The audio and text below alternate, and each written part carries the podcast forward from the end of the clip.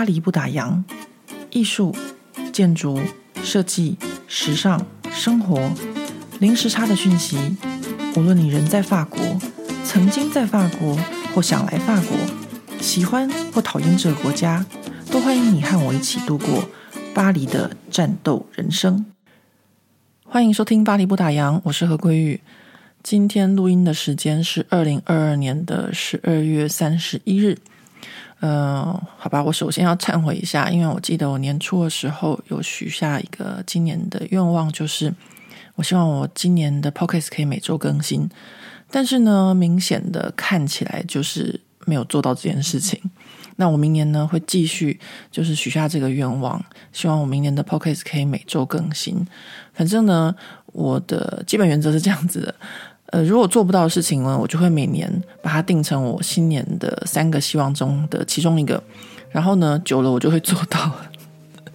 这是一个方法之一。那我觉得还蛮有效的。我的性格就是，呃，有一个目标在，那就算就是过再久的时间，我都会把这件事情做到。所以我相信，我相信有朝一日，我绝对会就是每周更新我的 Podcast。那今天呢，总算总算，我们要录这个最后一集的，呃，这个法国历史杂志《七十位撼动法国女性》的最后一集了。那说真的哦，这个最后一集呢，呃，我是越准备，然后的，就是整个过程中啊，就是越准备越觉得不可思议，然后。呃，很怎么说呢？对我们人类历史感到有些伤心吧。我相信很多就是会听这个专辑的朋友们，都是对呃这个法国女性的历史有兴趣的呃听众朋友们。那大家为什么会对对这个主题有兴趣？我相信绝对都是有某些事情会投射在自身身上，可能是对性别的意识，或是对。呃，性别的歧视，或是对性别的所有的任何的相关，让大家对这个女性的议题有兴趣。那最后一集，我们是在上一呃上一次的节目中已经讲了一半呢，就是讲到性别平等的部分。不过那是法国的古时候，但是呢，到了近代的时候呢，呃，以前我们可能会想说，哦，古时候男女不平等没有关系，但是没想到到了近代，甚至到。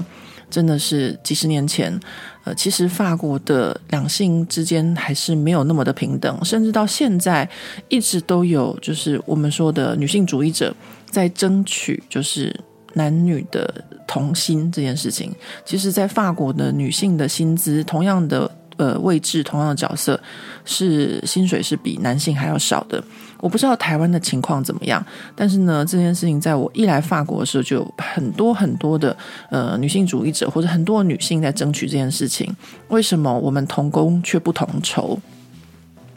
那这样子的情况呢？呃，就是其实我们在生活中真的很难，或是很比较少会去思考到说，呃，这个两性的问题。那从这个历史当中，我们可以知道说，原来这个以前的女性是这么这么的，就是。地位低下，然后，呃，到了这么多年，我们如果今天可以有这样子的生活，这样的条件，其实都是很多很多人争取到的。尤其在我们今天这一集的节目里面，讲到这些争取性别平等的这些法国女性们，那当然，我就说我在研究这些史料的时候和这些故事的时候，我会觉得。呃，还还蛮伤心的。有的时候，我真的是觉得这根本就是 男人的阴谋。我突然间变成阴谋论者哦。为什么呢？因为我我这么说吧，呃，我们讲到呃西方的希腊希腊时期好了，希腊时期的时候，我们都会觉得说，呃，希腊时期其实是西方的这个民主政治最早的一个开端。所以今天呢，这个民主政治或是嗯，就是一些呃公民社会的情况，是我们所向往的，但很多人都会投射到希腊的那个时期。可是事实上呢，如果大家真的知道这个古希腊文明里面的女性的地位的时候，可能会觉得很愤怒。首先呢，希腊这个文明里面的呃这个所谓的公民能够参与政治的这个公民呢，只有不到百分之十的人口。那不到百分之十的人口，而且都是社会精英。然后呢，女性绝对是摒除在外的。那，古时候的希腊呢，女人呢就是生育的工具哦。我们说，我这样讲工具可能不是很好听，但是事实上就是如此。那我们从很多的博物馆的文献，或是你随便一个花瓶吧，那个希腊罗马时期的那个夜宴上面，女人是不能参加的。那唯一女人出现上场的时候是什么时候呢？比如说希腊时期的这个夜宴，呃，非常有名啊，就是呃，男人所有的公民他们都去参加，然后呢，到最后呃，女性上场的时候是一个音乐表演音乐的吹笛子的人。那这个女人呢，她还必须要接受就是所谓的嗯。怎么讲？呃，性服务，所以女人的地位真的是非常的、非常的低下。那到罗马时期也是一样。古罗马时期，我们知道很多古罗马君王。那我们后来得知的，呃，好像就是哦，可能是有女王或什么的。其实呢，那个角色和地位都不是呃像男性一样。反正呢。唉，我不知道，我就越研究越觉得，呃，这两千多，这几千年来，不是两千多，就这几千年来，就是人类历史呢，就是一个男人的阴谋，就是包含后来中古世纪的猎巫行动啊什么的，就是反正女人可以加诸所有不好的形容词，不好的事情都是女人的错。唉，那呃，我非常。庆幸自己这个时候是生活在这个二零二二年的时候，尤其是在就是台湾或者在法国，至少是呃两性比较平等的这个国家。因为到现在为止，还是有很多国家的性别歧视是非常严重的。那哎，我讲了这么多，真的是因为我在做这个最后一集的时候，就是得到就是非常非常的感慨，就是。呃，看了那么多史料，然后看到这些女性，她们就是怎么样去争取，然后这些所有的不公，而且很多的呃不公的现象是，呃，就算到现在，有些人呃，有些女性还会站在男性那边哦，这个好像在中文叫做丑女哦，就是。就还是会觉得说，哦，就是应该要这样子哦。比如说，大家会说小三，小三，其实有时候不是小三的错，感情之间的事情，呃，不是呃第三者，呃，不是两个人本来之间就有问题，所以很多时候大家会剑指小三。那当然，我也不是说呃一个。非常用高道德标准在衡量一些事情的人，因为我觉得很多事情的背后绝对不是我们想象的那么简单。然后用高道德标准在呃衡量整个社会上面的问题或是感情的事情，都不见得是最客观的。那我废话了很多，我们来讲一下今天的故事。今天的故事的第一位女性啊，她的名字我真的不知道要怎么样翻译成中文。她的名字叫做 Day Juan de Mexico，这是她的法文的名字。那呃 dehundmek 呢，也是一样，就是我觉得现在开始我们讲的这些女性哦，因为她们都是近代，我所谓的近代，可能就是从法国大革命开始算起，这些在争取女性主义的这些女人的故事。所以他们呢，在争取这些女性的权利的时候，都会被男人们贴上一些很不好的标签。所以呢，比如说像 Day Juan de Mexico 就是其中一个，然后最后呃结局还蛮凄惨的。那现在呢，我们就来讲一下这个 Day Juan de Mexico 的这个故事哦。因为呢，他曾经呢，在法国大革命的时候还颇有名气的，然后呢，但是却在这个以男人为主的历史上面，真的是就是昙花一现。那从大法国大革命时期留下的资料显示哦，这个 Day Juan de Mexico 呢，他是一位面貌姣好，然后穿着这个鲜红色的亚马逊裙装，头上插着黑羽毛，然后手拿武器坐在大炮上的一个女性。那我在这个巴黎不挡的 Podcast 里面常常讲到这个亚马逊裙装，呃，好像是在这个香奈儿的那个那个系列里面有讲到。那我这边再提示大家一下，就是在法语里面呢，呃，大致上讲到亚马逊或是亚马逊裙或是服装，就是跟女性骑马有关。所以这个亚马逊裙就是一种女性骑马时候穿的一种蓬蓬裙。而 Day Juan de Mexico 这个名字，我们知道法文中有一个的，通常是贵族的意思，就是某个封地的贵族。但事实上，Day Juan de Mexico 他不是贵族，那 Day Juan de Mexico 也不是他的名字。那为什么会有一个像贵族一样的称号呢？好，首先我们要知道 Day Juan de Mexico 他的本名是 An Joseph Day Juan，就是呃。翻成中文叫做安呃约瑟夫呃戴欢啊。那我们就知道说他的姓其实是戴欢，然后本名叫做安。那好，我现在呢就开始用安来称呼他会比较简单。安呢，他来自比利时烈日的梅希库这个地方，所以日后呢，对他不友善的法国人就会称他是烈日人，就像那个时候法国人很讨厌玛丽安东尼皇后一样，就会叫他奥地利人，就是故意用这种称呼，明显的表示对方是外国人。那安的父亲他是烈日的自耕农，不是没有土地的佃农，所以家庭条件在当时算是比较好一点的。但是安的母亲在他六岁的时候过世，他后来呢就在阿姨家长到到十二岁才回到他父亲家。但是他父亲在他母亲过世后又续弦，回到家的安和他的后妈就相处得不是很好，所以他在十四岁的时候就逃家去当牧羊女。那同时呢，他也在布尔乔亚家庭里面帮佣。那漂亮的安当然不可能一辈子就这样当牧羊女和帮佣。她在十七岁的时候就被一位到处旅游的英国女人科尔贝女士看上，然后呢就让安变成她的女士，陪她在安特卫普过了四年的时间。然后这四年的时候呢，她教安读书写字，然后教她唱歌，还有表演乐器。那欧洲的那个年代呢，有不少农家女因为有一副好歌喉，然后就被推上表演这个事业啊。就我们之前有讲过，有不少的一些呃呃歌唱者，或是一些嗯，那时候我们在其他几集里面有讲到，就是呃交际花，对，交际花，呃，大概也是这样的情况。那安呢，她为了追求她的歌手事业呢，就跟这个科尔贝女士到伦敦。到了伦敦的安呢，他就一边学音乐，一边和不同男人交往。他曾经交往一位军官，但是呢，这科尔贝女士反对，于是呢，他就离家出走。我想那个时候啊，以我自己那个地方妈妈的这个心境来说，肯定他那个时候也是一个那个呃青春叛逆期。后来呢，安他就周转在一些男人之间，成了一名交际花。然后呢，他会在花完那个一个老男人的钱之后呢，呃，就换一个。然后最后呢，他就是跟了一个意大利歌手私奔到意大利。但是呢，他这位意大利的情人呢，却传给他梅毒。那梅毒这个病哦，呃，在当时其实还蛮流行的，而且也挺严重的。这个我们在这个故事的，就是后面会讲到。那安和他的意大利情人在拿坡里的时候呢，这个法国大革命就开始了。那他知道这个法国国王路易十六召开三级会议的时候呢，为了不错过这个重大事件，他就在一七八九年的五月十一日抵达法国。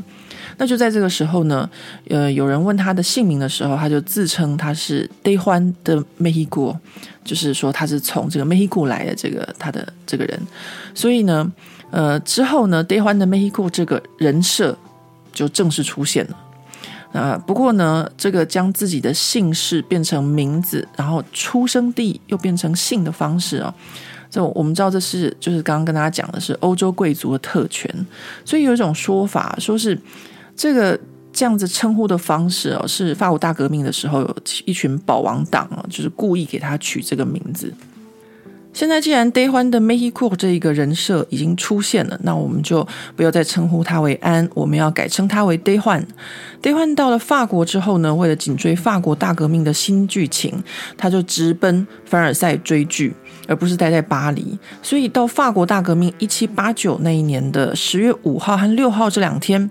当巴黎女人饿着肚子在雨中徒步到凡尔赛带回法国国王路易十六和玛丽安东尼的时候呢，戴欢也出现在队伍之中，最后跟这些女性们回到巴黎，并选择站在革命者这边。那此时的戴欢就以我们刚刚上述的造型出现，亚马逊裙和黑色羽毛帽，拿着武器像女战士一样的站在革命群众间。刚开始的时候，漂亮的戴欢吸引了不少革命男人的青睐和追求。不过，法国是一个非常大男人主义的国家，像他这样的形象马上被报纸媒体攻击，然后用烈日人，就是用外国人来称呼他。戴焕身处于法国大革命的此时，他其实是不太被法国人所待见的。然后呢，同时又被保王党监视，所以没过多久，他就被欧洲势力最大的老牌皇室，就是奥地利的哈布斯堡家族盯上。然后呢，被绑架到奥地利关押了好几个月。他甚至见到了玛丽安东尼的皇帝哥哥。放出来后的戴焕又回到巴黎，他就像一个英雄一样的加入雅各宾党。然后甚至呢，他还被邀请到议会上去发表，呃，外国势力如何介入法国大革命的演说。那 Day 换的演说是慷慨激昂，他觉得法国应该要组织一个女性军团来保卫自己的家园。不过在法国大革命的时候是非常反女性主义的，Day 换他马上就受到所有的男人的攻击。然后呢，这些男人就说：“哎呀，我们革命累得要死，回到家要是一位可以洗衣煮饭、照顾我们的女人，而不是拿枪上战场的女人。”好，这样的情况不是只有男人攻击他，还有女人也攻击他。那这些女人在大庭广众下呢，就把他衣服扒光，还赏他一个耳光。那这就是法国大革命进入恐怖主义的时候，谁都很有可能上绞刑台。那在被赏了一个耳光之后，Day 换呢，他就发疯了。那他是真的疯还是假的疯？大家都不知道。有人说是因为被大庭广众下羞辱导致他发疯，也有人说他是因为梅毒后期所以发疯。那还有另外一种说法呢，是说他害怕被政敌陷害吊死，所以假装发疯。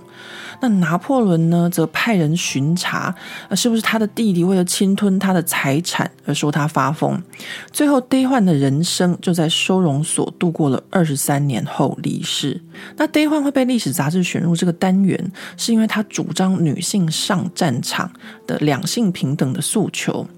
那我想呢，可能会有人好奇得患发疯的症状是什么？基本上就是被害妄想症的一种，一直觉得有人要加害他。那像这种被害妄想症，其实最近很不幸的，我身边有一个朋友，他发生了这样的情况。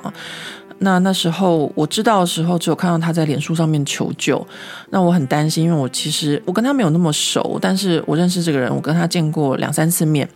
然后我就想说，一个就是呃，异国女子在法国很不容易。那时候我人在台湾就很紧张，然后就岳阳打了电话到这个台湾的驻法代表处，然后反正呃还联络上海的朋友，反正就是想尽办法，就是看看可不可以帮助他。但是那时候我不知道他是有这样子被害妄想症的情况，我只是看到他一直在说他被人家跟踪啊，然后呃他很害怕，他要逃出去这件事情。那后来呢，才知道说，呃，呃，也是一些就是呃，可能生活上或者婚姻上的情况，这我就不太晓得了。就是透过朋友之间辗转的知道。嗯、呃，不管怎么样，我都会觉得哦，嗯、呃，我我必须要说，就说女人必须要在就是精神上面非常非常的坚强。就是在欧洲的历史自古以来，我想在中国历史也有，反正就是呃，所有的男性都很容易把女人冠上说她疯了。就这样子，就是好，你最后就算你不疯，你都会变疯，就是因为你可能经不起这些指责。那他可能就是，我觉得有一点像这样子的情况，因为我一直觉得这个这个我认识的这个女孩子是一个很不错的人，然后我对这件事情就是一直觉得，嗯。所以我才会觉得说是男人的阴谋，我的阴谋论就出现在这里，就是男人的阴谋，就是会，呃，就是用这种方式，然后指责女性，然后最后不管是真或假的，然后导致这个女性发疯，或者出现这种被害妄想症或精神上出现状况。这边我举一个例子，比如说歇斯底里这个字好了。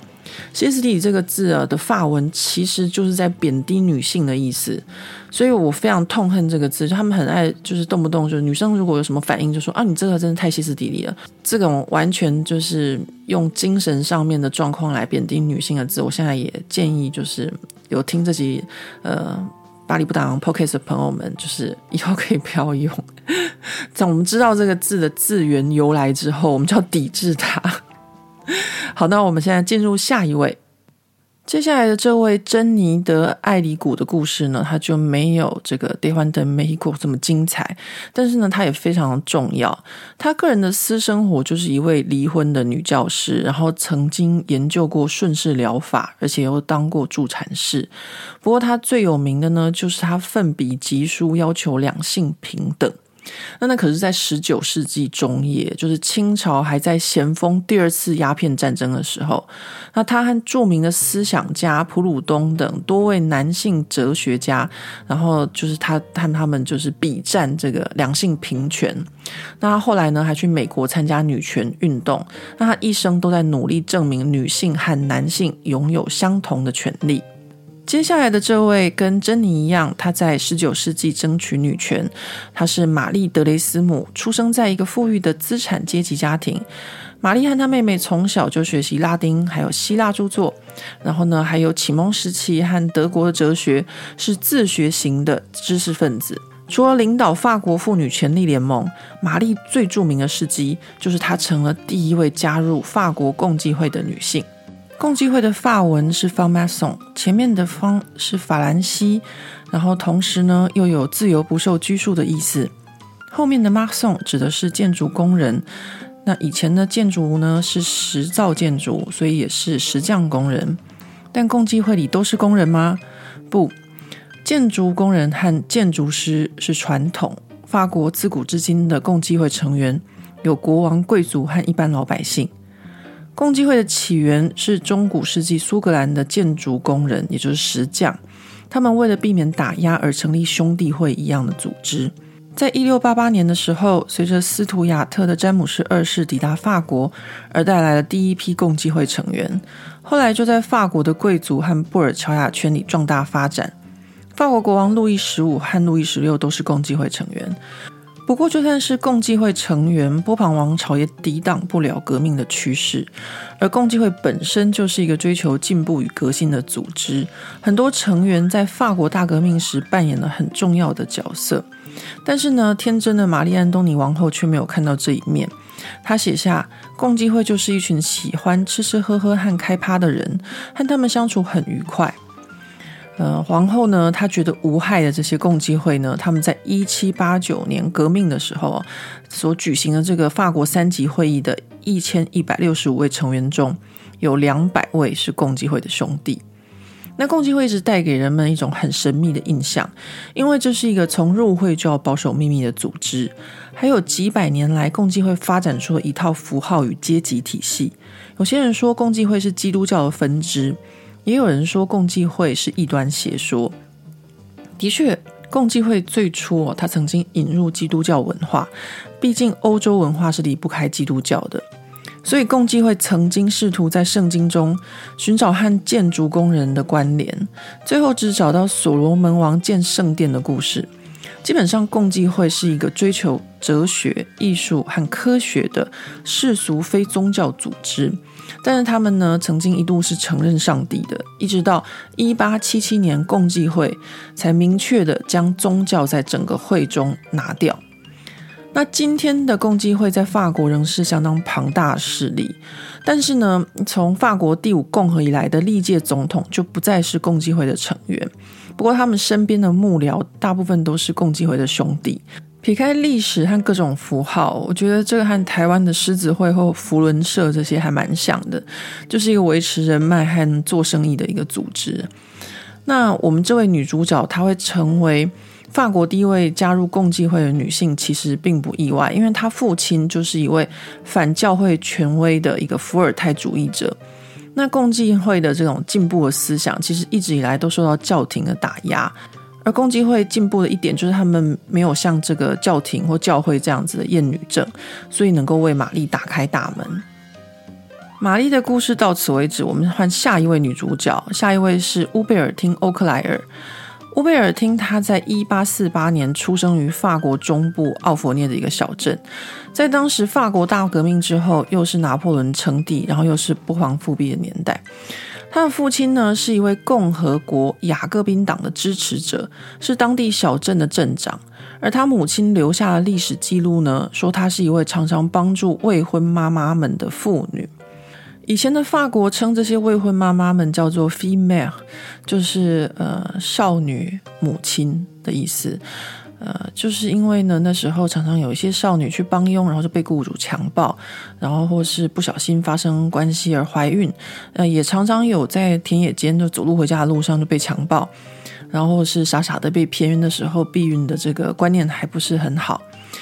那那个年代的法国社会，这些未婚怀孕的年轻妈妈非常不被待见，所以乌贝尔汀的母亲呢，她就会帮这些年轻妈妈们找地方住，然后还要找工作谋生。我们能够很容易理解为何乌贝尔汀后来会成为女权斗士，因为她有一个共和国自由、平等、博爱理想的父亲和一个帮助未婚妈妈的母亲。因为共和国的想法和女性的不平等，就是她从小生活长大的环境。其实乌贝尔汀小时候曾经想要当修女，但以前的天主教修道院是要社会阶级较高的精英阶层才能进入。乌贝尔汀的父亲是农民，然后又是支持共和国的革命派分子，所以第一个修道院就拒绝了他。后来乌贝尔汀又去了第二个修道院，结果又被修道院拒绝，理由是因为他太有自己的想法，完全不容于修道院。后来乌贝尔汀的父母死了，他的哥哥姐姐都结婚了，他就只好孤身一人，只身的到巴黎闯荡。说真的，在十九世纪的法国，一个女孩子没有父亲、没有丈夫、也没有兄长的孤身一人是非常辛苦的。大家可以回去听一听这一系列七十位撼动法国女性的知识分子篇下集，乔治桑就是一个很好的例子。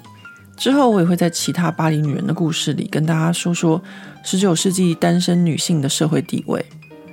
到了巴黎之后的乌贝尔汀，她就加入了妇女权利协会，并且结交了我们上一位介绍的同时期的女权运动者玛丽德雷斯姆。乌贝尔汀她便很快的投身于女权运动。其实，在法国大革命的人权宣言中，男女是平等的。是后来拿破仑将女性的地位降低，所以此时的女权斗士们在争取的是女性的经济独立、离婚和投票这些权利。而女权主义这四个字，嗯，不对，是女权主义这个法文字，就是这个乌贝尔廷发明的。乌菲尔汀呢，他参与女权运动的事迹非常的多。在他那个年代，他提出两性平权的看法。那他向当时就是革命，然后对抗这些王权贵族的法国男人说：“你们为了平等而革命，但你们还是有阶级意识，因为你们的平等当中不包含女人，女人对你们来说是属于下层阶级的。”那在法国的女性运动中呢，乌贝尔汀她主要就是争取两性平权、投票权、离婚权、拥有自己资产的权利。那别忘了，我们这一系列女性故事里面常听到的，以前法国女人只要一结婚，那娘家给的嫁妆就变成夫家的。所以在一八八四年，法国总算通过了离婚法案，同意可以离婚。但是呢，乌贝尔汀她还是在努力，就是争取。女性们在结婚的时候呢，就可以签一个财产分开的合约，就是为了确保女性们可以拥有自己的资产。那这个我们现在女孩子们都可以轻松拥有的，是她当时呢花了一辈子在争取的。乌贝尔汀她争取女性平权的过程中，她曾经一度用不纳税的方式抗议，因为她认为当时的法国女性同样要纳税，但是却没有投票权。所以他就决定用不缴税的方式抗议。不过法国的国税局哦是不能惹的哦，从以前到现在都是一样。那最后法警就把这个乌贝尔汀的家封上封条，最后他只好乖乖缴税。那乌贝尔汀还有一个很著名的事迹，就是他拿他自己的积蓄，在一八八一年创办了一份叫做《La Citoyenne》的这个女性主义的报纸。那最近我在网络上看到有中文报道说，La Femme 才是法国的第一份女性报纸，那其实是错误的，因为呢，La Citoyenne 是从一八八一年开办，一直到一八九一年，这乌贝尔汀把他自己的钱都烧光了之后，实在是没有办法再继续，才把这个呃 La Citoyenne 这个报纸收掉。那 La Femme 的呢，是在这个 La Citoyenne 收掉了之后的六年，也就是一八九七年才开办的。所以，法国第一份女性报纸是乌贝尔汀在一八八一年创办的《La Citoyenne》。乌贝尔汀的故事说完了，接下来这一位宝琳·罗兰也是十九世纪的女权主义者。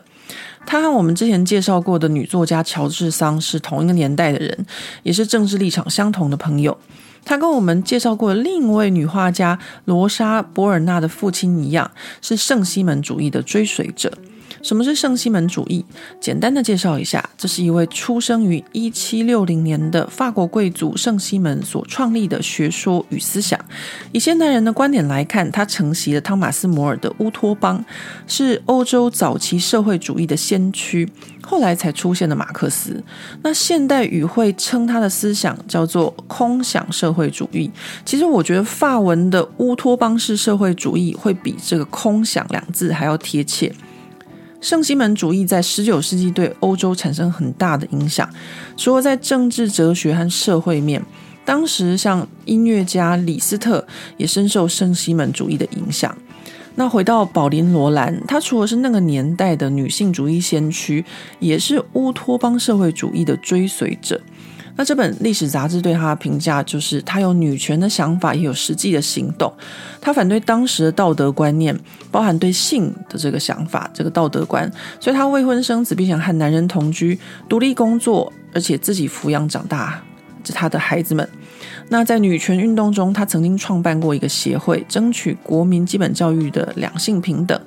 那就是法国国民在十八岁以前的教育，他觉得应该都是男孩女孩都要一样的。那他也坚持女性的工作权。那这些事迹让宝琳·罗兰在法国历史上留下了争取女性权利的名字。接下来这位是路易斯·米歇尔。路易斯·米歇尔他在一八三零年出生于法国东部上马鞍省的一个城堡里。他的母亲是城堡里的佣人，而他父亲是城堡主人的儿子，所以他小时候呢是有受到教育的。不过在那个年代，他还是以私生女的身份生活着。那路易斯长大后，在一所公立学校教书。那那个年代的法国，也就是。法国大革命后的几十年哦，法国政权几番易主，一下子呢是共和国的革命者，一下呢是皇帝拿破仑，然后又波旁复辟。那路易斯他开始教书的时候呢，正是拿破仑的侄子拿破仑三世他政变共和国而称帝的时候。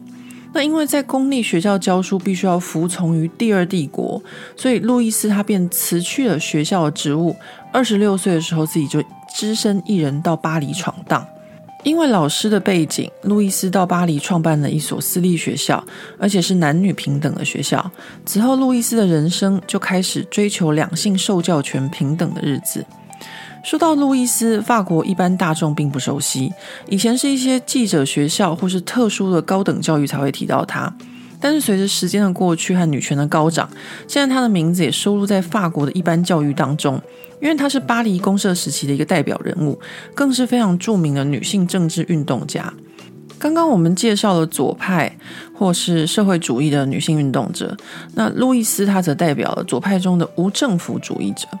这里我要先简单的就是跟大家介绍一下巴黎公社的脉络。之前我们讲了，法国大革命之后，经过拿破仑称帝，然后呢波旁复辟之后呢，共和国又创建，然后又被拿破仑的侄子政变成了第二帝国。其实人类当时对民主共和还不是很了解，还有很多人习惯于旧制的王权体系里面，所以才会有这样子不停摇摆的现象。但是呢，到了后来，就是这个路易斯的这个时候呢，这个人们已经经过了启蒙运动，然后还有这个法国大革命，那人生而平等的这个想法，还是在一些法国人的心里面已经深深的埋下了种子。所以，像我们前述的圣西门主义就开始流行，社会主义与左派思想也开始慢慢的形成。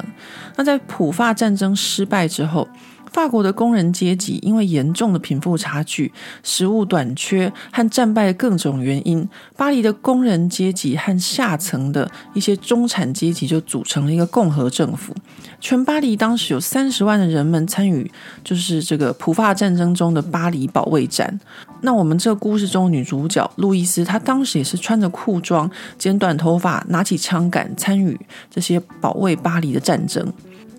不过，普鲁士当时只是短暂的占领巴黎，离开后，巴黎市民还是义愤填膺的，充满政治狂热。巴黎公社当时只是一个共和国的制度，议会上没有一人独大，而是多头马车的状态。所以在巴黎公社的时期呢，他们奠定了很多日后法兰西共和国的基础，像政教分离、妇女投票权。那当时还有妇女团体在争取女性离婚权、工资平等、废除官方妓院这些女性的权利，而其中路易斯她就是很活跃的一位。她被凡尔赛的保王党称为“红色处女”。为什么红色呢？因为巴黎公社的旗帜是红色的。那为什么是处女？其实，在基督教世界里，处女是圣母玛利亚神圣的象征，但它有另外一个意思，就是我们中文里面的老处女。也是骂人的意思。那路易斯他因为终身未婚，然后又没有什么八卦绯闻，所以他的政治对手就用这个老处女的意思来羞辱他。那以前欧洲保守派他们给女性主义者就是喜欢贴的一个标签呢、哦，呃，要么就是淫乱的这个荡妇或妓女，不然就是有问题嫁不出去的老处女，都是一些贬义词。但其实呢，这件情况到今天都还是一样，就是批评女性最容易的方式就是用这两种。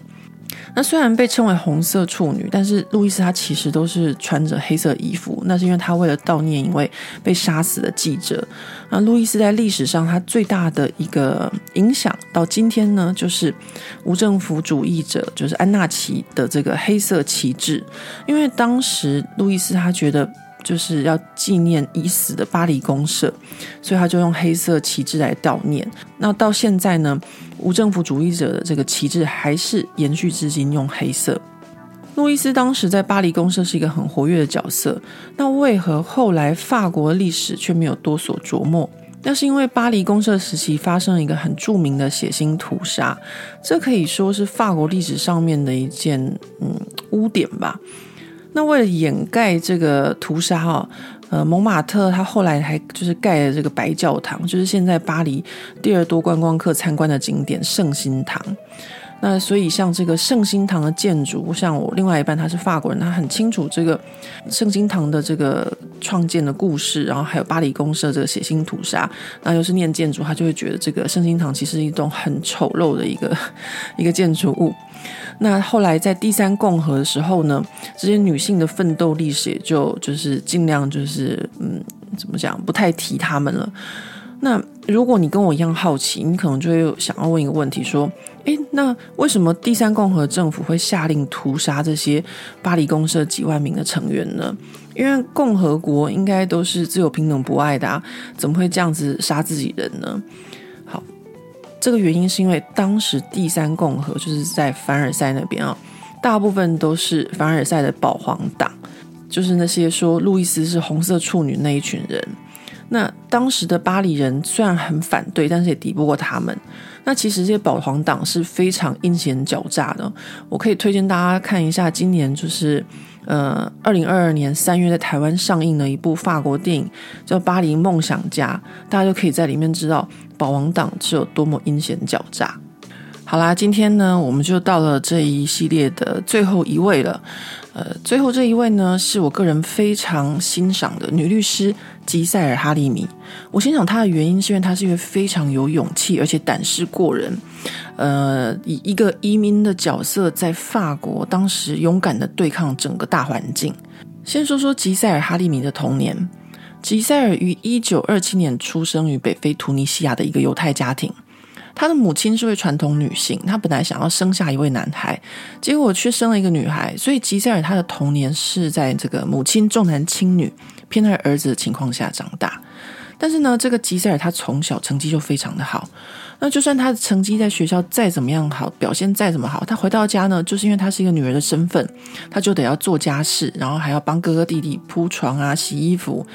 那直到他十三岁的时候，他就用绝食的方式抗议。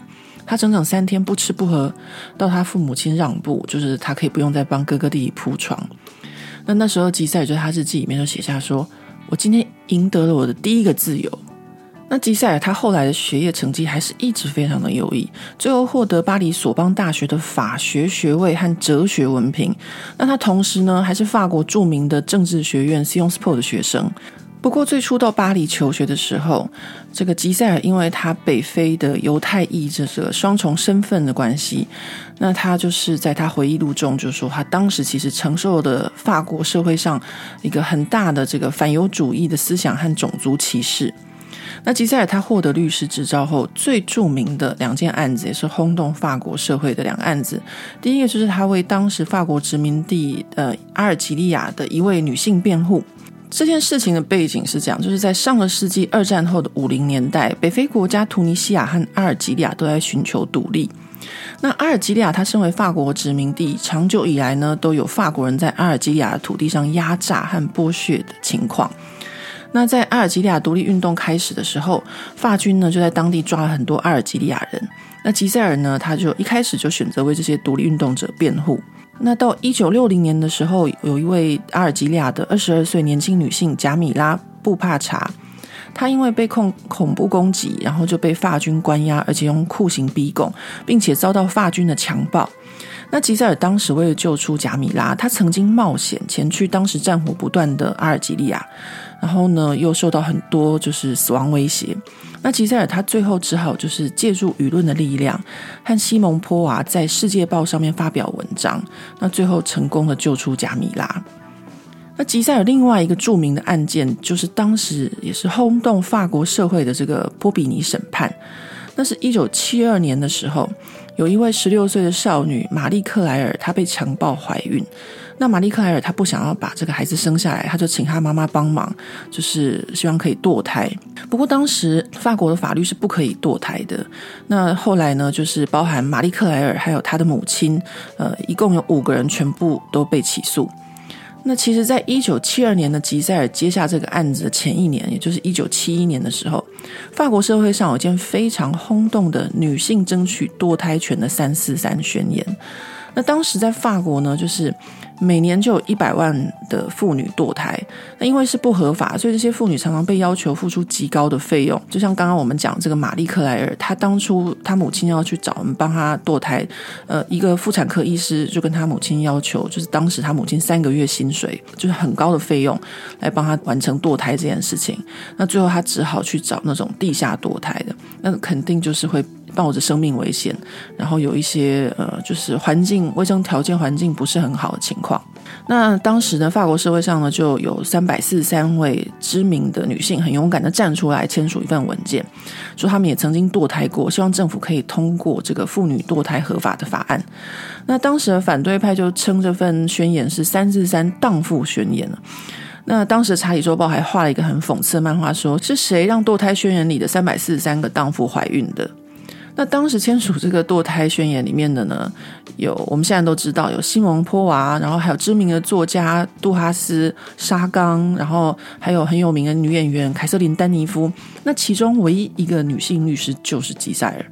所以吉赛尔在一九七二年接下这个波比尼诉讼案件，为这五名被告女性辩护。当时整个案件就是轰动全法国，也为很多的女性带来希望。因为当时也就是同样在一九七二年的时候，法国法律也通过了一条未婚生子子女可以被认养的法案。简单来说，就是以前没有在婚姻合约下生下的子女都是私生子女，没有继承权，而且父不详。那这个法案通过之后呢，就算是未婚生子女，父亲都可以认养这个孩子。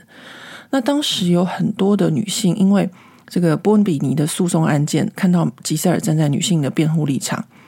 那就特别呢去找吉塞尔帮忙。像这个现在就是法国国家广播电台的一位知名主持人玛丽皮耶布朗兄。他和他姐姐就是他们父亲的非婚生子女，也就是他们的母亲是父亲的外遇。呃，原本他们的父亲在这个一九七二年法条通过的时候，想要认养他们姐妹二人，但有的时候我们可能就觉得说啊，可能没有那么着急，没有去办理。但是没有想到呢，他们的父亲后来不到两个月就过世了。那他们的母亲就是看到波比尼诉讼案，所以去找吉赛尔帮忙。玛丽皮耶布朗兄当时只有十岁，他就说他和他母亲还有姐姐，就是在这个吉赛尔办公室里，那他十分期待和另外两位哥哥的相认。那当然就是哪个大老婆的儿子会待见外遇的私生子，所以他两位哥哥对他态度很冷淡，然后。因为那时候玛丽皮耶还就是年纪很小，所以他就在这个呃会议结束之后，他就哭了起来。那玛丽皮耶后来就回忆说，当时吉赛尔就安慰他，然后跟他说，两个哥哥的反应是正常的。那当然，可能很多人会认为说，外面小三生的孩子根本就不应该认养，但是这样的看法在法国是现在已经不存在了，因为。嗯，男人当然不能事后不理啊！就算是跟小三生的，或是外遇的，或是各种情况，他都是父亲，他都是呃必须要付出这个责任。那我自己来法国这么多年了，我以前看到很多法国这些所谓的重组家庭，我都觉得蛮惊讶的。刚来的时候。比如说，呃，一个男的和一个女的在一起，那他们俩之间没有婚姻关系，但是他们各自有各自的孩子，然后是跟前夫或是前妻所生的。然后呢，两个人之间彼此又有自己的孩子，所以有的时候在一桌吃饭，有的是这个人的呃前妻的孩子，有时候这个跟他前夫的孩子，或者是呢，还有这个前妻跟谁谁谁的孩子，反正就是呃是一个很很。以前我觉得这是一个很混乱的关系啊，因为有时候跟朋友吃饭都会搞不太清楚是什么样的情况，谁跟谁的孩子这样。但是